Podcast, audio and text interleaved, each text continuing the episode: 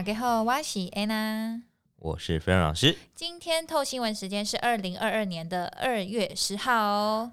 大家新年快乐啊！新年快乐，虎年大吉！我们今天终于开工喽！开工的这几天真的是荷包有回来一些，有补血的感 觉，嗯、有补血一月份，对对对，有有算是有补血，哦、我还蛮有感的补血，真的真的对。然后因为今年算是我们过年。第一天的正式开工，嗯、然后老师，你刚刚有有先讲一些就是新年祝福语吗？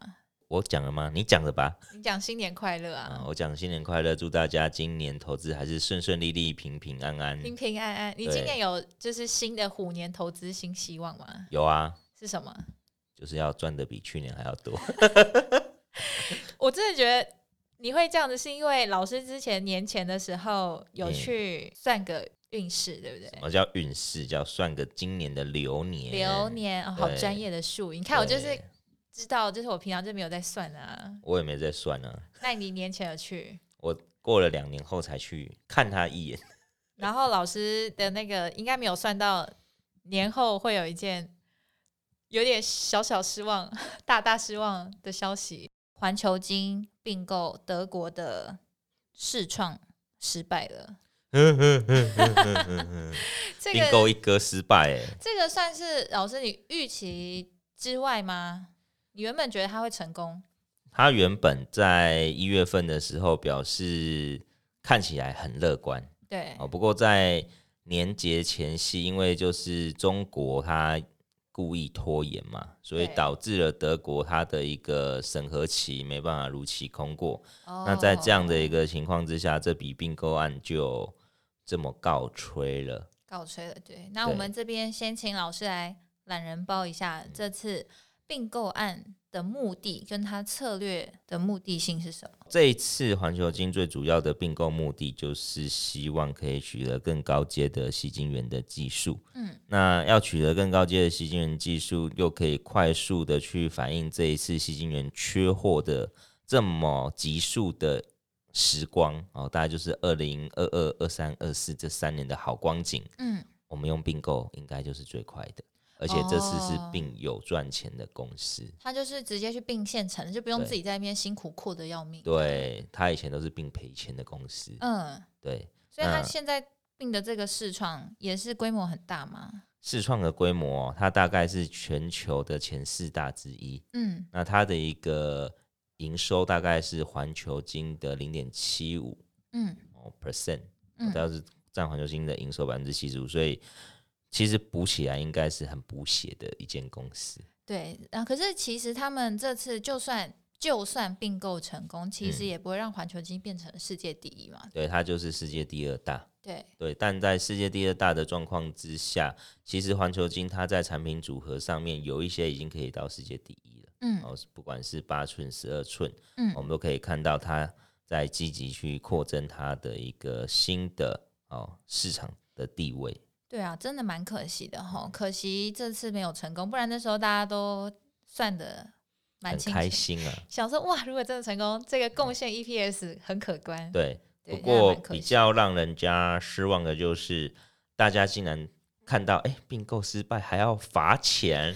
对、啊，我现在就是看到新闻说，他还要付一个交易终止费，要十五亿。是，这十五亿等于 EPS 多少？三点五块，就直接影响三点五块。对，这个是在记者会的时候，其实都有直接讲。对，他年初开工前的记者会就有讲，嗯，哦，他的一个认列可能会认在去年的第四季财报，嗯，然后呢，环球金其实他付这十五亿。是比较好的，你知道为什么吗？为什么？因为他不是要先他在法说会公告的时候，就是说他已经收购世创七十几 percent 的股权嘛。对。那他收购价格好像是在一百三十块一百四的欧元。嗯。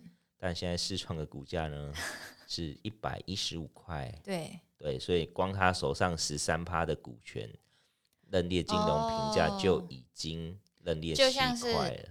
买股票套牢这样，对对，大概是这样的概念。嗯、所以他后面所要在市场上收购的这样的股权，反而就不用交易，终止交易，哦、反而这样对他来说，他就不用买到这么贵的市创的股票，对，对他来说是 OK 的。嗯，那另外呢，德国也没有把话说死哦，他说，呃，因为这次并购案的时间点太赶，嗯、哦，所以呢，如果环球金还是要再申请一次并购案，他们是可以接受的。嗯，所以还有机会。并不是说可能还有机会吧，就还是可以再关注一下。反正他现在就有两条路嘛，一条就是自己扩嘛，另外一条就是我再做一次并购嘛。那最后到底会怎样？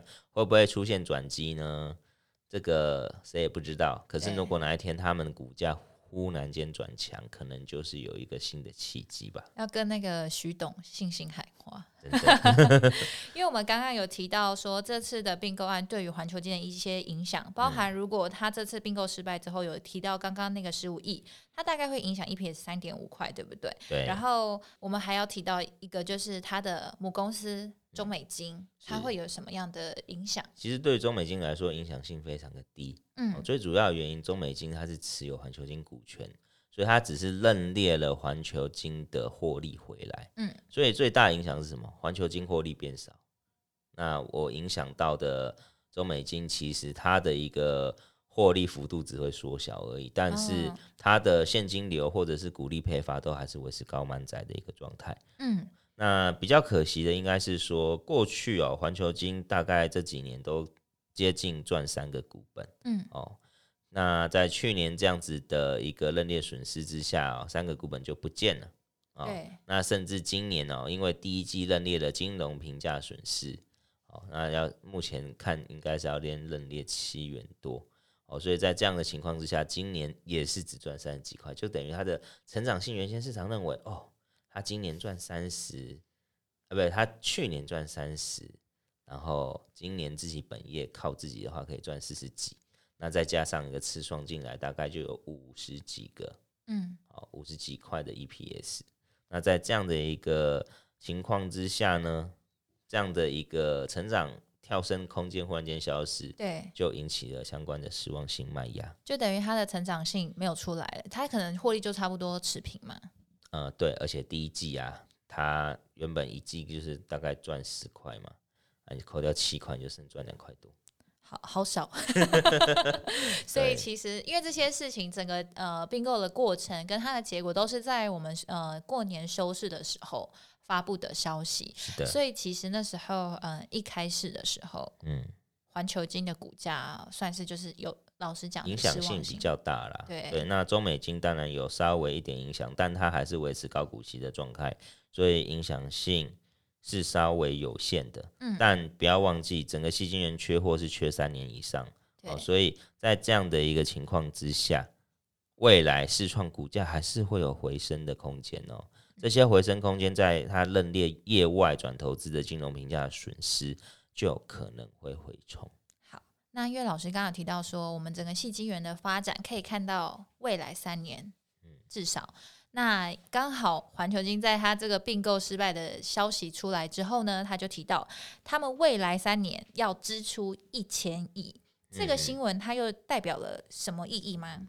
这个新闻所代表的意义就是，其实之前呢，环球金应该就是想让整个矽晶圆就是一直维持缺货的一个状态嘛，因为谁不扩产，不大幅扩产，基本上就不会有什么吸金源会有。减缓的问题，嗯，就要一直让他感觉就缺货，对，就是啊，大家都有扩，那我用并购的方式也是代表我的产能有扩，但整体市场的吸金源的一个需求不会到这么的庞大，嗯，哦，但是呢，现在他花三年时间去做一千亿的资本支出，这也代表了市场上可能会多了一批新的产能，嗯，那未来如果在整个半导体产业有一些景气不好的反转信号出现。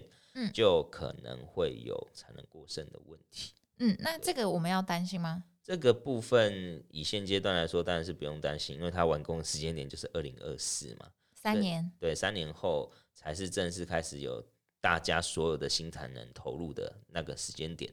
那从那个时间点，你就要观察到时候的半导体市场的一个需求是不是还是这么的哦热络哦。好。因为未来的这个晶圆产业，我相信最近其实蛮多新闻都有讲到的。嗯、然后刚好老师刚刚点出一个时间点，就是三年的时间嘛。我们从二零二三年底之后，对，甚至到二零二四，我们可以再去持续观察，到时候市场对于矽晶圆的供需状况，对不对？对，没错。好的，那老师，你觉得未来对于矽晶圆产业有什么是我们还要再特别注意，或是要持续追踪的吗？以现在这三年哦，基本上长线去观察矽晶圆产业是觉得没问题，因为报价上涨是趋势，嗯，成本不变，就算你现在在扣厂，你的折旧也不会马上认，嗯，所以在这样的一个情况之下呢，我们可以看到。只要未来报价是逐年去做一个调整，甚至还是非常吃紧的状况，在产能尚未开出前，都是属于这个产业的大力多哦。至少三年内的前一两年是比较好的。好，那我觉得这个功课好像蛮容易做的，因为只要看报价，又是一个报价，只要看报价，因为它成本不变。那过往的一个经验，你从二零一七年就有看到这样的一个现象。那在环球金它开工的。哦，记者会其实也强调，今年的一个报价跟相关的汇率优势，可能都比二零一七年还来得好一些。